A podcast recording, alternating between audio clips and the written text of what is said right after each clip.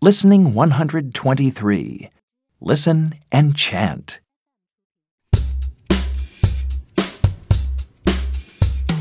Ken has a pen. Pen, pen, pen. Ken's pen is red. Red, red, red. Where's Ken's pen? Pen, pen, pen.